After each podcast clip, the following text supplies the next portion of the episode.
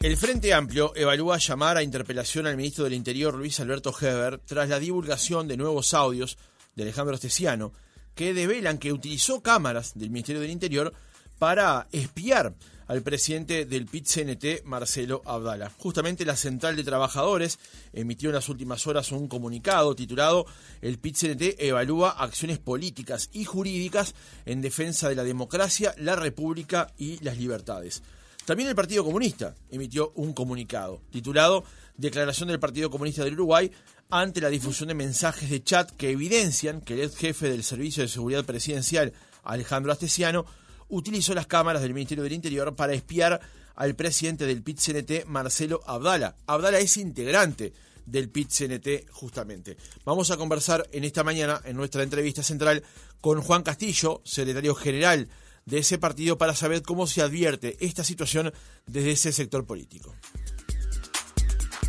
Castillo, ¿cómo le va? Buenos días. ¿Qué tal? Buen día, ¿cómo están ustedes? Muy bien, muchas gracias por atendernos. Por favor, a la orden. ¿Cuál es la primera lectura que hace con respecto a lo divulgado ayer por la diaria y el observador, con respecto justamente a estos audios que envió Alejandro Esteciano, audios y fotos con respecto al choque que en febrero del año pasado tuvo Abdala en la zona de Punta Carretas?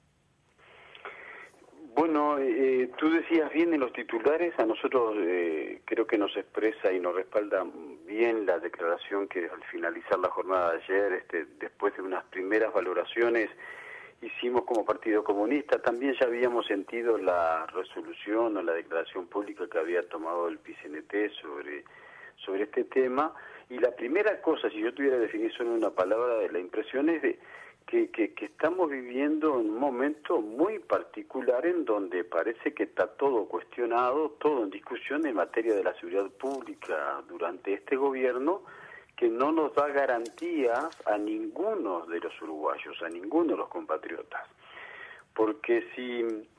el presidente del PCNT, un hombre público, una, una persona de trascendencia, con un respaldo importante a nivel social, es objeto de persecución, de análisis, de calificativo de esta característica de un hombre de confianza del presidente de la República, bueno, de ahí para abajo, ¿qué nos espera a los demás? A cualquier,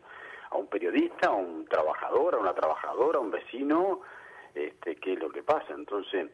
cuando además algunas de estas cuestiones habían sido denunciadas porque el, el tema astesiano, para hablar de un tema que se ha instalado en los últimos meses en nuestro país,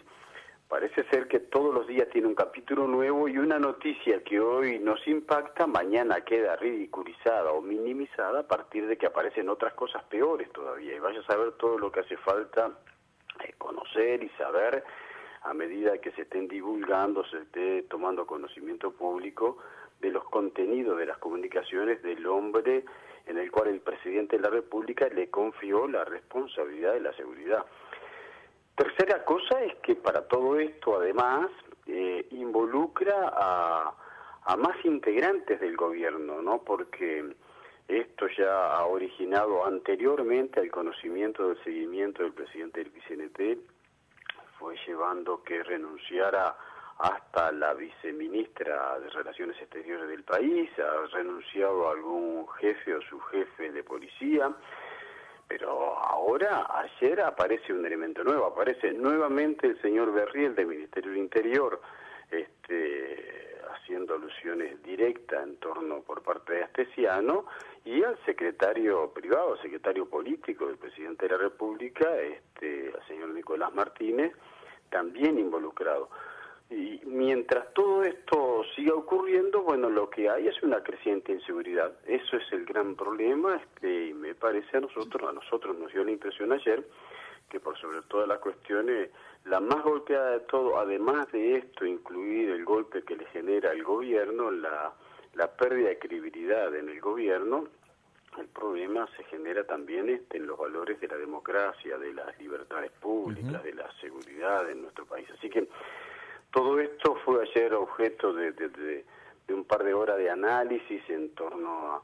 a, lo que había acontecido en la mañana, próximo al mediodía de la jornada de ayer. El primer punto del comunicado del Partido Comunista dice que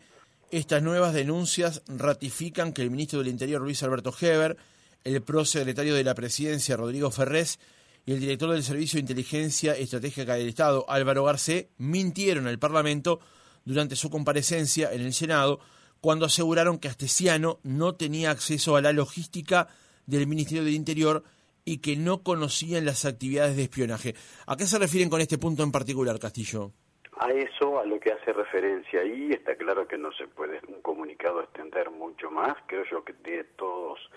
tenemos en la retina lo que ha pasado en las comparecencias, en la cual tanto en diputados como en el Senado han hecho al señor ministro del Interior. Y en una de esas, en una de esos llamados a sala en, en el Senado, eh, en el medio del debate se interrumpe el debate para pasar a hacer una declaración de prensa en la que comparecen los tres, estas tres personas nombradas, el ministro Heber, el secretario de la presidencia Ferrés y el director de inteligencia Garcé, y allí declaran claramente que varias de las denuncias o intervenciones que se estaban haciendo en el Senado no eran ciertas porque Astesiano no tenía acceso a ninguna a la logística del Ministerio del Interior y que eh, no se conocían actividades de espionaje que no, que no coincidían con estas denuncias. Bueno, las propias afirmaciones, si presuntamente el audio que aparece ayer son reales y esa es la palabra de Astesiano, dicen lo contrario. Y dicen lo contrario las propias eh, resoluciones que se fueron tomando aceptando la renuncia de la de la subsecretaria de Relaciones Exteriores también, porque eh, decían que no conocían los antecedentes también anteriores a Marceta, el narcotraficante que le dieron un pasaporte, pero después se supo a partir de los audios que sí, que eran ciertos. Entonces, el problema aquí no es la izquierda, el problema lo tiene el gobierno y lo tenía sentado en el cuarto piso de la presidencia de la República. ¿Qué espera usted como secretario general de su partido al que pertenece Abdala que ocurra a partir de estos hechos, de estas divulgaciones? Mira, eh, la, primera cosa, esto se tiene que terminar de una buena vez. El problema es que el gobierno no está haciendo autocrítica, no está asumiendo esto con responsabilidad. Lo que hacen muchos de los voceros del gobierno y muchos, algunos de ellos que están integrando el Senado, es que actúan como barra brava, es que salen ironizando, es que le restan trascendencia y que, eh, que, que hablan todo especulando como que esto es una maniobra de la izquierda. A ver, eh, el señor Alejandro Astesiano no lo colocó el Frente Amplio, no integra las filas de ningún partido, no es comunista Astesiano, este, y creo que no estaba afiliado al PCNT, este, y los audios y los descalificativos que hace cada vez que hablan, así como anteriormente otros audios hablaban y descalificaban al senador este, Alejandro Sánchez, este, ahora lo hacen con descalificativos como se dirigen a cada uno de nosotros, este, es una cuestión tremenda, de mucha preocupación. Sí, inequívocamente usted se refiere al senador Sebastián Basilio. Cuando ha aparecido ayer, porque esto seguramente sorprendió a los medios de comunicación, al trabajo de ustedes, nos sorprendió a nosotros políticamente, pero también debe haber sorprendido a la presidencia de la República, al integrante del gobierno. Una de las primeras cosas que tiene que hacer es hacerme a culpa, pedir disculpas si esto ocurrió, que se va a investigar, pero no salir a hemos escuchado declaraciones de, algunos personeros del gobierno este que son verdaderamente lamentables y parecen que no tuvieran un sentido del valor de lo que significa las libertades públicas y la democracia en nuestro país. Usted se refiere, que decía yo recién, al senador Sebastián da Silva. Entre otros, yo sentí declaraciones de sí. Eh, ¿Qué acciones evalúa tomar el Partido Comunista? Se lo pregunto porque el PIT-CNT, que presidido justamente por Abdala, que es comunista, evalúa llevar eh, acciones políticas y jurídicas justamente en defensa de principios como la democracia, la república y la libertad, y no solamente a nivel local, sino también internacional. ¿Qué cree usted que pueden ser esos pasos que puede dar el propio Partido Comunista en defensa de Abdala? No vamos a hacer ninguna cosa distinta a la que haga el Frente Amplio, que es la fuerza política que integramos y que coordinamos. No vamos a hacer ninguna cosa distinta a lo que el presidente del Frente Amplio seguramente en estas horas esté analizando y coordinando con las coordinaciones de diputados del Senado. Veamos si esto termina siendo un nuevo llamado a sala para que den explicaciones, para que den respuesta a este y otros temas en la Cámara de Diputados o eh, antes del 15 de febrero en la comisión especial que está trabajando en el, Parlamento o en la Asamblea General que está convocada para el 9 de febrero o una interpelación en el Senado. O sea, acciones desde el plano político parlamentario hay varias por ahora nosotros no estamos analizando ninguna salida individual, ningún protagonismo este, por parte del Partido Comunista por sí solo. La segunda es otorgar la, la, la primera la, la, derecha, la, primera este, de cambios al propio PCNT, a la Central Obrera, porque con certeza de que si fue objeto de seguimiento, de un análisis, de andar revisando las cámaras a ver qué estuvo haciendo, dónde fue, qué hizo, este, y los comentarios que aparecen en los audios, lo es porque es el presidente PCNT. Yo no creo que, que, que, cualquiera de nosotros esté constantemente siendo objeto de este tipo de pesquisa. Nunca vi, eh, hasta ahora, por lo menos que se haya hecho público, que en cada accidente de tránsito o en cada acción de la policía, luego aparezcan todas estas investigaciones para atrás de los audios y se hagan públicos de esta forma. Eh, y lo tercero eh, es que eh, colocar el grado de preocupación. A nosotros nos alcanza con que todos estemos seguros. A ver, si un periodista, como tu caso, o integrante de un medio de comunicación X, eh, realiza un comentario, hace una investigación periodística y da determinado resultado, después puede ser objeto de una persecución, puede ser objeto de calificativos, si se hace además esto en nombre del gobierno o en la presidencia de la República, porque yo insisto que Estamos hablando de un hombre que el presidente de la República le tenía confianza por conocimiento de más de 20 años, que lo asume públicamente, que le había otorgado en confianza a la familia, la protección de la familia, lo coloca en un piso con funcionarios y muchos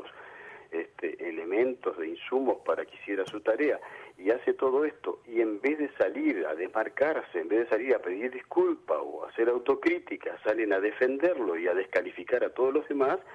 bueno, es muy preocupante el valor que tiene la democracia y las libertades públicas para varios integrantes del gobierno. Bien, eh, Castillo, yo le quería consultar justamente en esta misma línea. El presidente de la República, en varias oportunidades, cuando fue consultado por este tema, mm, él ya hizo como una especie de eh, autocrítica con respecto a la contratación de, Astesiano. ¿Entienden que no que no, no se lauda ahí el tema, que debería, ser debería hacerse desde el gobierno más autocrítica y pedir disculpas nuevamente por este tema en particular? Pero, a ver, hay lágrimas de cocodrilo también, ¿no? Este, si yo digo una cosa, corto enseguida y hago un chiste a la vez por otra cosa, como ha sucedido, no parece transmitir toda la seriedad que merece este caso. Segunda cuestión es que una autocrítica, para ser concreta, una autocrítica también tendría que ser, bueno, a ver, todos los responsables que estuvieron directamente conectados con estas situaciones, tengo que pedirle el cargo, tengo que cesarlos, y todos siguen tan campantes, al contrario, cada vez que pueden, dicen, son de absoluta confianza, de entera confianza en la presidencia de la República. este, a ver, un jefe de policía descalifica a un senador y le dice cualquier cosa. Me da vergüenza ni repetir lo que se hizo conocimiento público, pero ustedes saben de lo que estamos hablando. Yo creo que la ciudadanía a esta altura tiene todos los capítulos de esta telenovela de Astesiano. Pero entonces, a ver, este, estamos haciendo de esto un desgaste ante la opinión pública de lo que significa efectivamente los valores democráticos, las figuras institucionales, la de la presidencia de la República, porque es el presidente de todos los uruguayos y no de una fracción política, y de las institucionalidades por encima de toda la cuestión. Así que todos estos elementos están allí. Si van a partir de ahí luego el presidente de la República a tomar algún tipo de medidas, si el ministro del Interior va a asumir con seriedad algún día tiene que hacer alguna cosa con seriedad, de asumir las responsabilidades que tiene y los errores cometidos o las carencias que tengan, bueno, pero debería hacerlo eh, en un contexto muy distinto a como están compareciendo públicamente en estos días, que realmente a nosotros nos preocupa y eso lo trasladamos en ese comunicado y eso es con el respeto con que nosotros asumimos un nuevo hecho que está involucrando directamente